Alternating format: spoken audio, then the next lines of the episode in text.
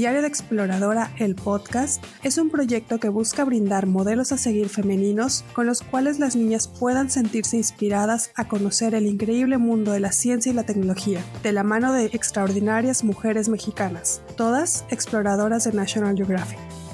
Acompáñame a explorar el mundo de la ciencia.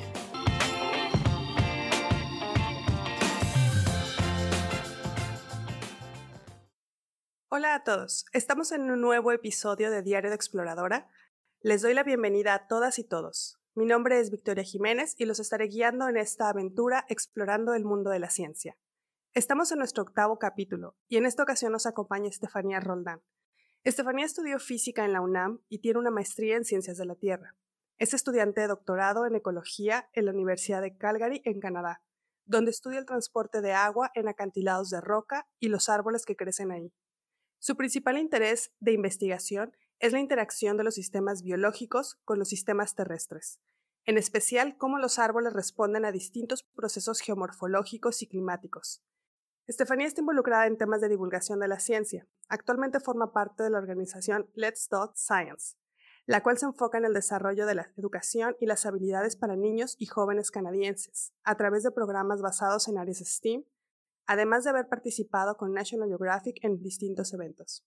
Bienvenida Estefanía, me da mucho gusto que estés el día de hoy en Diario de Exploradora. Hola Victoria, muchas gracias por invitarme, estoy súper emocionada. Me da mucho gusto, en verdad, eh, que, nos hayas acompañado el, día de hoy. Y bueno, me gustaría empezar con algo, algo muy sencillo, ¿no? Que me gustaría que nos contaras cómo fue que te decidiste a estudiar física. Creo que es una carrera que que no muchos eligen. ¿En qué momento pensaste, esta es la carrera para mí? Pues no sé si sea sencilla esta respuesta, aunque la pregunta sea sencilla. en realidad, yo acabé estudiando física por un volado, porque no sabía qué hacer. Yo toda la vida tuve mucha curiosidad por estar en campo en parte, pero también por el arte. Entonces, en mi último año de la prepa, estaba en área 4, dije, bueno, voy a ver cosas de arte, de filosofía, antes de meterme a algo más. Yo quería estudiar arquitectura. Más pequeña quería ser arqueóloga, después quería ser arquitecta. Y al final empecé a, a leer cosas de filosofía, como de preguntas existenciales más grandes. Y de pronto dije, no, tengo que hacer ciencia para entender muchas cosas que yo tenía curiosidad. Entonces dije, bueno, estudiaré física o lo que siempre había querido.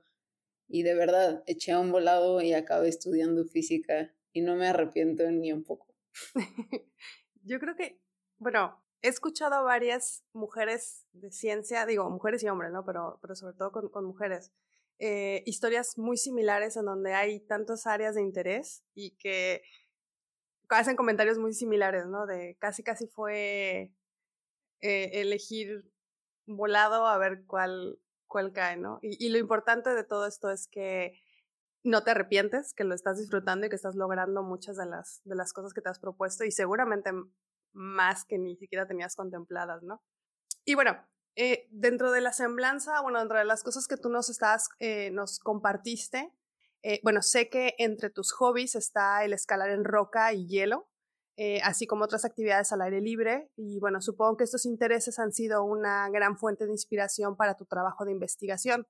Eh, cuéntame, ¿cómo es que surge este interés por estudiar el transporte de agua y los árboles que están en acantilados? ¿Fue algo que empezaste a cuestionarte mientras escalabas o aprendiste a escalar para resolver estas dudas? cuál fue el proceso ahí? El proceso fue que escalando me di cuenta que había un montón de plantas allá arriba y dije, ¿cómo está pasando esto? Entonces, pues creo que un poco esta pregunta eh, implica dos cosas, que sí me, me encanta estar al aire libre y siempre me gustaron las plantas. Entonces siempre que salía a la montaña, al campo, a todo, me estaba fijando en las plantas y por supuesto la escalada es un deporte hermoso porque te permite estar afuera. Eso es lo que más me gusta, yo creo, de la escalada.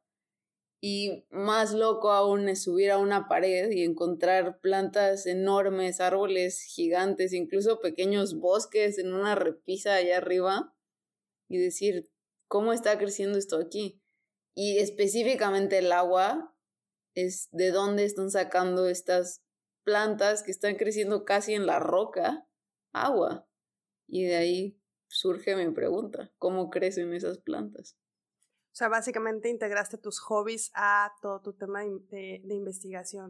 Quisiera recalcarlo ahorita, sobre todo porque uno de los objetivos de este, de este proyecto, de esta iniciativa, es tratar de quitar este eh, estereotipo de lo que significa ser una científica o ser un científico, ¿no? En donde nos dibujan eh, con bata, eh, lentes, encerrados en un laboratorio sin ningún otro interés más que estar eh, jugando con reactivos.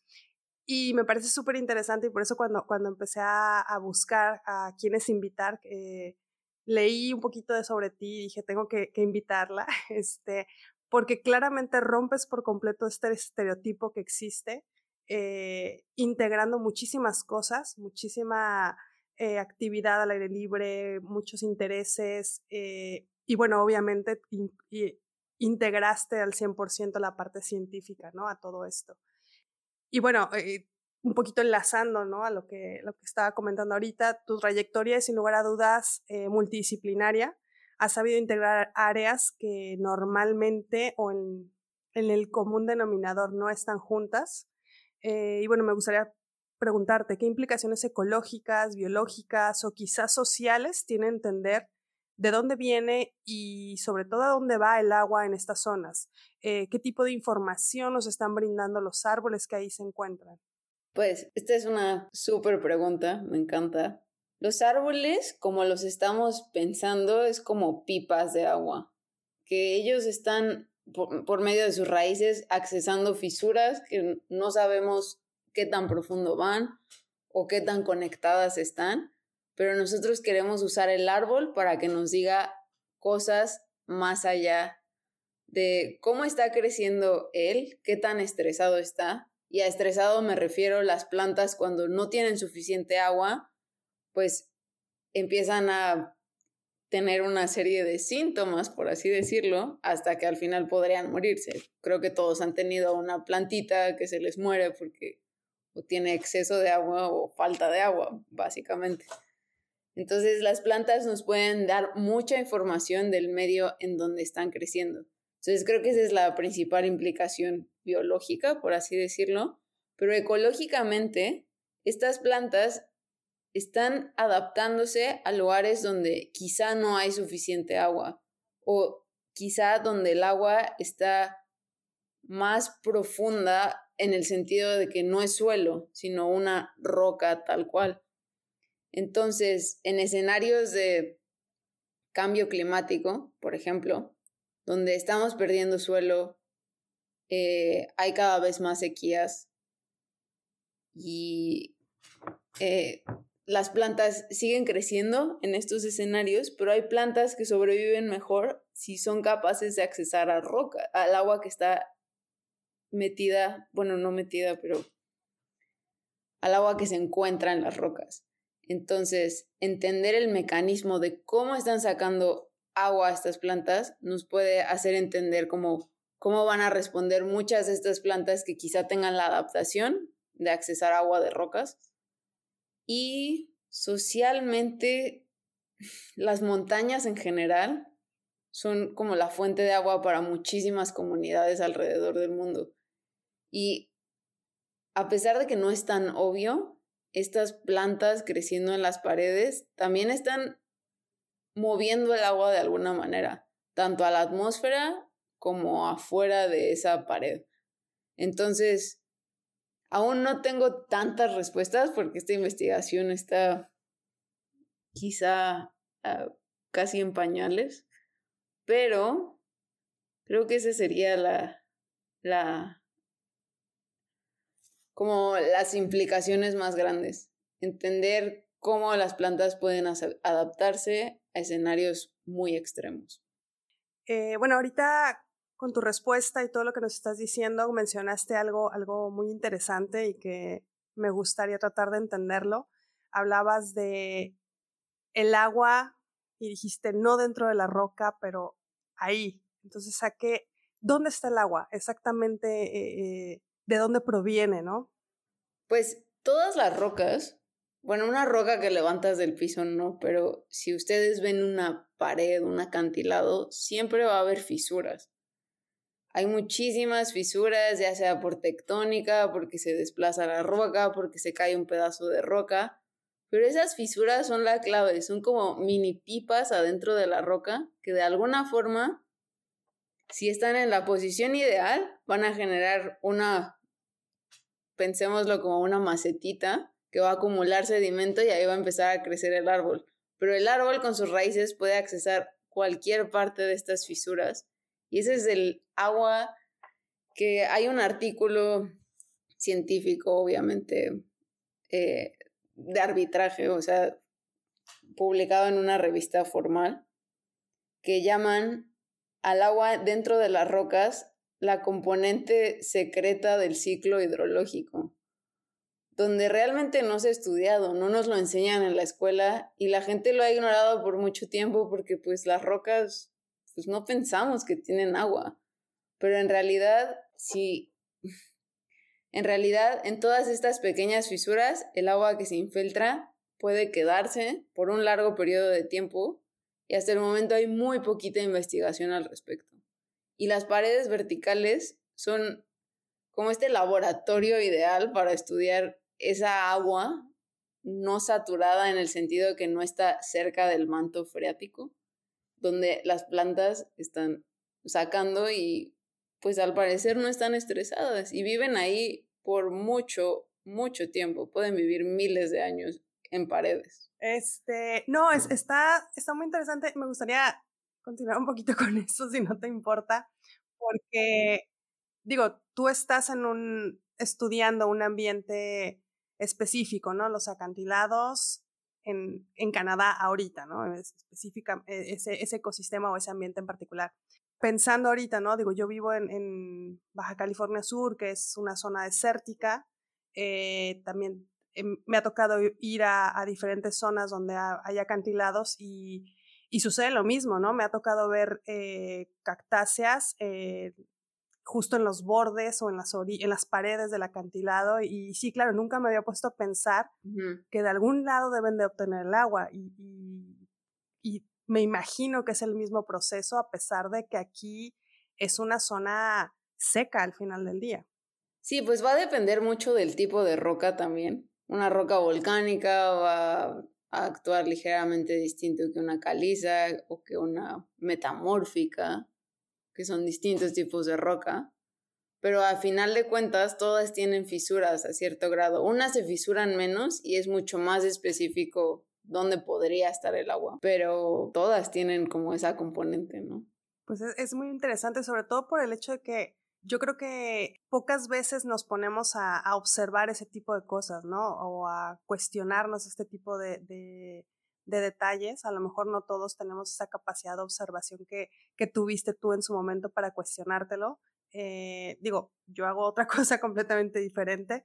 Eh, y, me parece impresionante que, tengamos personas y, sobre todo tú como mujer mexicana, el, esta capacidad de, de decir, mira, es, estoy haciendo o estoy investigando algo que está, como tú dijiste al inicio, ¿no? En pañales y estoy aportando, me, me parece súper fascinante, sobre todo porque estás dando unas respuestas muy interesantes en temas de cambio climático. Eh, y bueno, sigamos con, con las, las, preguntas, porque si no, de mi parte puedo yo seguir y seguir cuestionando y preguntando más cosas. Este, y bueno, eh, como sabes, este, este podcast lo, lo, están escuchando muchas niñas y niños de distintas escuelas eh, aquí en México que están formando parte de este proyecto y por lo tanto me gusta incluir algunas preguntas de las que ellos me han enviado. Eh, de la escuela Airapi, aquí en La Paz, me están preguntando, bueno, varias, son cuatro preguntas en realidad. ¿Qué relación tiene la física con la ecología y sobre todo con el estudio de los árboles? ¿Qué nos puedes hablar sobre la famosa zona de muerte de la que existe en las montañas? ¿En qué consisten los procesos geomorfológicos que surgen en los árboles? ¿Quién fue tu inspiración para dedicarte a la ciencia? Ok, Empiezo con la pregunta número uno, ¿qué relación tiene la física con la ecología y sobre todo con el estudio de los árboles? Como todos ustedes saben de sus clases de física, la física estudia materia y energía y tiene leyes que nos ayudan a predecir el comportamiento de esta materia y de esta energía. Entonces hay distintas ramas de la física y hay dos que a mí me gustan muchísimo, que es termodinámica y dinámica de medios deformables. ¿Y a qué me refiero con medios deformables? Fluidos o sólidos que podemos deformar. Y ustedes van a pensar, pues, ¿qué tiene que ver esto con un sistema biológico? Con un árbol, más aún. Los árboles son en realidad millones de pequeñas pipas que jalan agua de otros lugares, mediante las raíces, por supuesto, y después en sus hojitas tienen unos poros que se llaman estomas y los sacan a la atmósfera. Y esto es un proceso que suena sencillo, pero la gente se tardó un montón de tiempo en darse cuenta que los árboles en realidad estaban respirando y jalando agua. Y mucho más, o sea, la importancia en un sistema climático alrededor del mundo. Y la física nos ha ayudado muchísimo a poder modelar este proceso. Cómo eh, jalan esta agua y cómo le hacen para que esta agua que está en una pipa, en un popote chiquitito, a muchísima presión y que a veces sube a muchísima altura, como en el caso de las secuoyas, que son árboles que pueden medir cientos de metros, que viven en California. Eh, entender estos procesos mediante, un, o sea, mediante leyes físicas nos ayuda a poder explicar y predecir cómo los árboles en realidad están funcionando. Entonces esa es la relación principal con los árboles. Podría hablar muchísimo de esto, pero voy a la siguiente pregunta, que es la famosa zona de la muerte que existe en las montañas. En realidad, yo he de confesar que soy escaladora, pero no soy montañista. Yo escalo roca y hielo y hay muchas ramas dentro de la escalada. Y por supuesto, una es la gente que hace montaña y alta montaña. Hay montaña técnica en montañas chaparritas y hay montañas altísimas que existen básicamente en los Himalayas, en, en, dos cordilleras, los Himalayas y el Karakoram, que sigue siendo parte de los Himalayas. Aquí están los famosos 8000, que son montañas que sobrepasan los 8000 metros de altura, en algunos casos, o están alrededor de los 8000 metros de altura.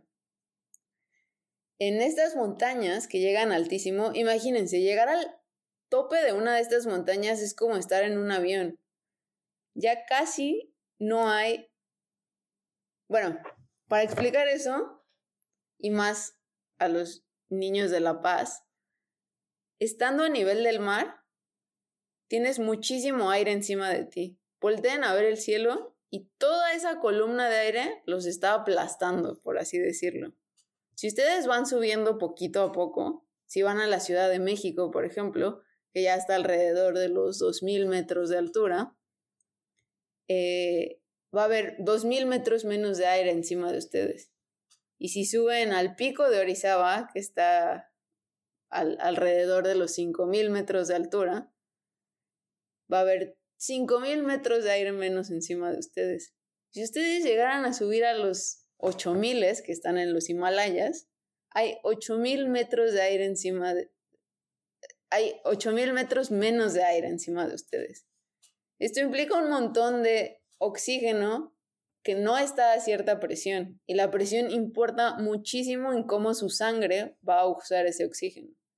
Entonces, entre más subimos, nuestro cuerpo como humanos y en general muchísimos animales ya no pueden vivir a esa altura. De hecho, solo pequeñas cosas microscópicas pueden vivir a esas alturas. Ya no vamos a poder funcionar de la misma manera. Entonces la zona de la muerte le llaman así porque es a cierta altura donde el cuerpo humano ya no puede funcionar idealmente. Y pasan un montón de cosas que se llama mal de montaña. Te pueden empezar a dar náuseas, te puede te puedes empezar a sentir mal, ya no tienes buena circulación, ya no puedes digerir. Son una serie de cosas que nuestro cuerpo no está adaptado y no está acostumbrado. Algunas de personas, como las personas que viven en Nepal, aguantan mucho más esa altura y genéticamente pueden soportarlo, pero la mayoría de nosotros no podemos y bueno, ni siquiera ellos pueden vivir a más de esa altura. Solo la podemos aguantar por cierto número de horas. Pero esa es la zona de la muerte, según mi entendimiento, y también podría hablar de otros de otras historias, pero limitaré mi tiempo de esta entrevista. La tercera pregunta que me hacen es ¿en qué consisten los procesos geomorfológicos? La voy a cambiar un poquito, que afectan a los árboles. Entonces, la geomorfología es una ciencia que estudia las formas de la superficie terrestre, las montañas que recién hablamos, los Himalayas, el Karakoram, las rocallosas, los Andes, los Alpes, todas esas son geoformas en forma de montaña. Pero también puede que haya en el desierto hay cosas interesantísimas porque la erosión en, en, las, en las montañas o en los montes que solía haber ahí generan formas muy extrañas luego en las rocas y en general toda la superficie terrestre tiene algún tipo de geoforma y esta ha evolucionado con el tiempo. Por ejemplo, las montañas rocallosas solían ser tan altas o más altas que los Himalayas, y hoy no tenemos nada por encima de 3.000 metros aquí en las rocallosas. Y todo eso que ha pasado en el tiempo, toda esa roca que hemos perdido, casi 5.000 metros de roca, han sido procesos geomorfológicos que han afectado a toda la vegetación que crece alrededor de estas geoformas. Entonces, la geomorfología influye muchísimo en cómo crecen las plantas y hay ejemplos padrísimos. Por ejemplo, hay algo que se llama sombra de montaña. Si ustedes van manejando cerca de Mineral del Chico en Hidalgo, ustedes pueden ir manejando en la carretera y van a ir por un desierto. Al cruzar una montaña, ya acercándose al pueblo de Mineral del Chico, van a entrar a un bosque de coníferas húmedo impresionante. Y esto solo se debe al relieve que está tapando la, la humedad que llega de la costa hacia el este de nuestro país y, y, y, captura toda esa humedad y no la deja pasar al oeste. Y eso nos lo, se refleja en las plantas. Otro ejemplo muy padre es en el río Hill, en California, donde viven juntitos uno del otro sin una montaña de por medio, un bosque de coníferas y una sabana con encinos. Una sabana me refiero a unos pastizales donde hay árboles aislados. Este tipo de vegetación cambia drásticamente porque abajo del suelo lo que no estamos viendo son las rocas. Entonces, de un lado tenemos un tipo de roca sedimentaria y de lo, bueno, en, ambos casos tenemos rocas sedimentarias, pero en una es como una masa que no permite que el agua se infiltre sin fracturas, entonces va a haber vegetación chaparrita como los pastos. Pero en otra hay una roca por debajo con muchísimas fisuras que hace que crezca un bosque impresionante. Entonces, ¿cómo está distribuida la superficie de la Tierra y qué tipo de rocas hay, qué tipo de montañas, qué tipo de cuencas, de cuevas incluso, va a determinar cómo se va distribuyendo la vegetación y cómo responde esta vegetación al agua disponible, al tipo de suelo que hay, todo está conectado. Es lo que es un sistema complejísimo y bueno, así se relaciona la geomorfología con los árboles. Y la última pregunta. ¿Quién fue tu inspiración para dedicarte a la ciencia? Y en esta pregunta eh, quisiera recordar una entrevista con un cantante que se llama Jeff Buckley, que le hacen una pregunta similar. ¿Quién fue su inspiración para dedicarse a la música? Y él responde con cinco sentimientos que para él fueron muy importantes para hacer su música. Y yo creo que acuerdo con él. ¿Quién fue mi inspiración? La curiosidad. no fue una persona específica, sino esta necesidad de estar afuera, de entender cómo funcionan las cosas, de conectar procesos más grandes que sobrepasan así algo pequeñito que estoy viendo y, e intentar entenderlo de distintos ángulos posibles. Creo que esa es mi principal inspiración, la necesidad de aprender nuevas cosas y de descubrir nuevas cosas, explorar.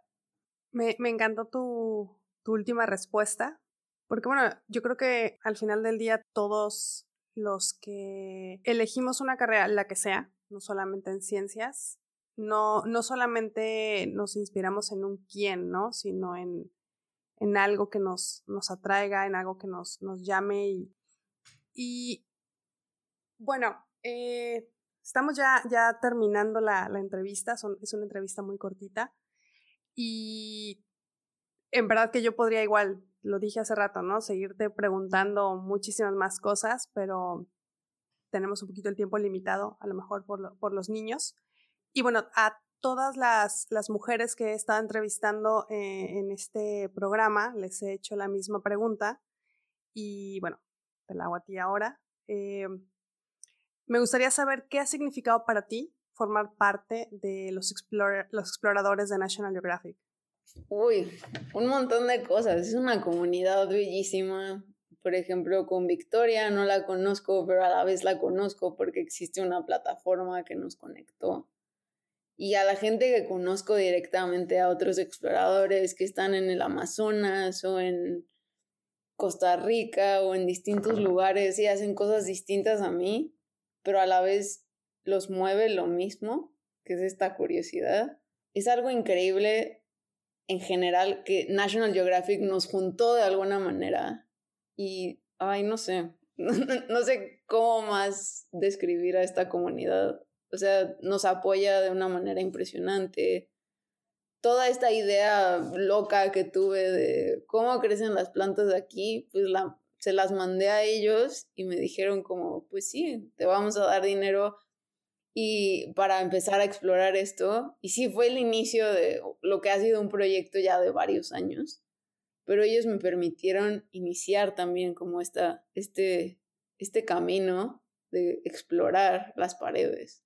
Es, es una gran sociedad y es una gran familia, como ellos lo llaman. Ahorita mencionaste el inicio de tu, de tu respuesta, ¿no? Que es una gran comunidad que nos ha que National Geographic nos ha, unido, ¿no? Y, logró eso a pesar de, o gracias a, más bien, gracias a, nuestras distintas áreas de estudio y nuestros distintos intereses. Y, y, creo que es algo que, que, todas las que han formado parte de, de, este proyecto, de esta iniciativa de Diario Exploradora, lo han mencionado, ¿no? Constantemente el, el que somos una comunidad, el que somos una familia, que es como nos presentan desde el inicio de este proyecto, pero sobre todo el, y a mí me sorprende mucho el tema de lo humano que, se vuelve, ¿no?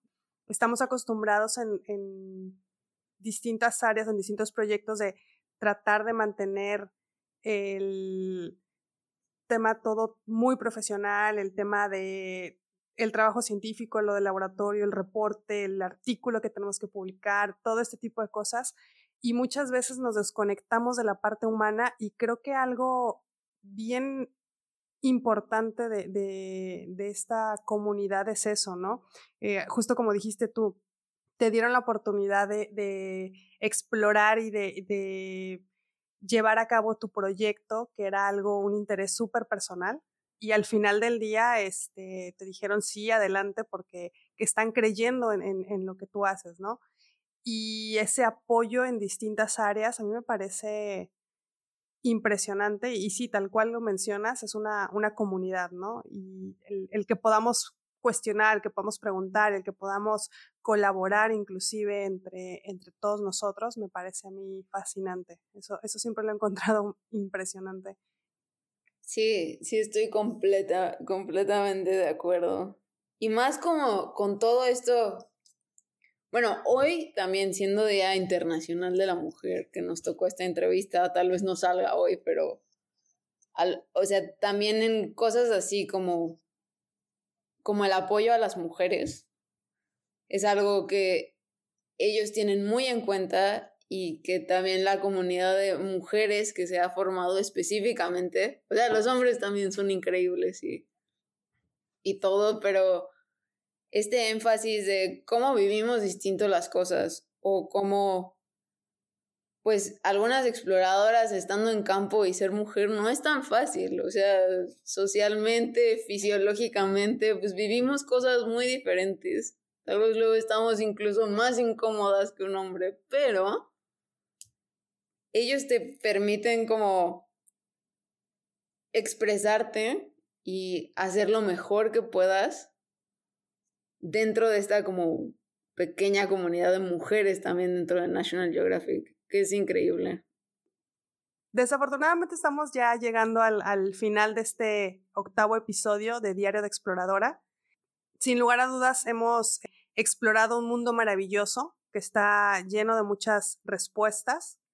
El tratar de entender de dónde viene, dónde se encuentra el agua, en los procesos que ocurren, para, para que surja la vida, ¿no? Surjan estos árboles y las plantas y cómo esto influye en, en el resto de cosas que, que estamos o que tenemos en el ecosistema, en nuestra vida diaria, etcétera. Yo creo que es una, una investigación muy importante, es muy relevante.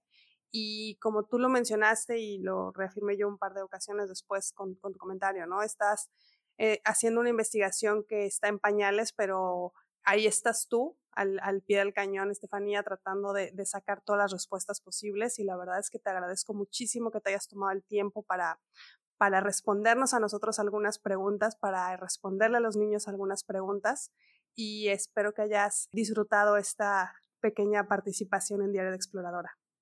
Sí, la disfruté muchísimo, estuvo increíble. Muchas, muchas gracias, Victoria, por incluirme.